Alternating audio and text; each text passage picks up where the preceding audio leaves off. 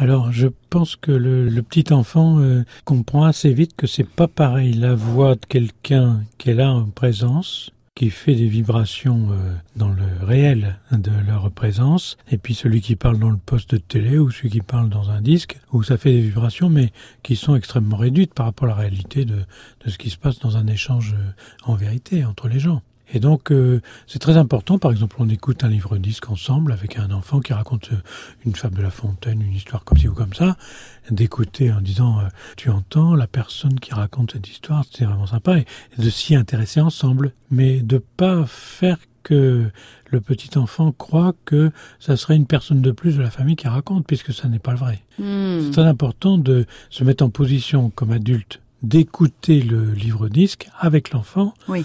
et de bien lui faire remarquer que t'as vu c'est le disque que je mets dans la machine et ça ça fait une histoire on, on l'écoute c'est très intéressant mais ça va pas remplacer l'histoire que je vais te raconter ce soir quand je vais aller te coucher et là l'enfant s'y trompe pas je pense beaucoup d'enfants qui préfèrent que ça soit leurs parents qui leur racontent une histoire, même si c'est toujours la même pendant plusieurs soirs de suite, plutôt que de mettre un livre-disque, et puis euh, le parent euh, va voir le film qu'il veut pas rater, euh, pendant que son enfant est seul avec son livre-disque. Hein. Je crois que là, il y a quelque chose de très important à bien signifier aux parents. Hmm. Leur présence en chair et en os n'est pas remplaçable. Hein. Mais alors après, on peut utiliser tous les moyens de la modernité pour s'enrichir d'histoires que je ne connaissais pas encore. Et je suis très content d'entendre ce nouveau conte que je ne connaissais pas.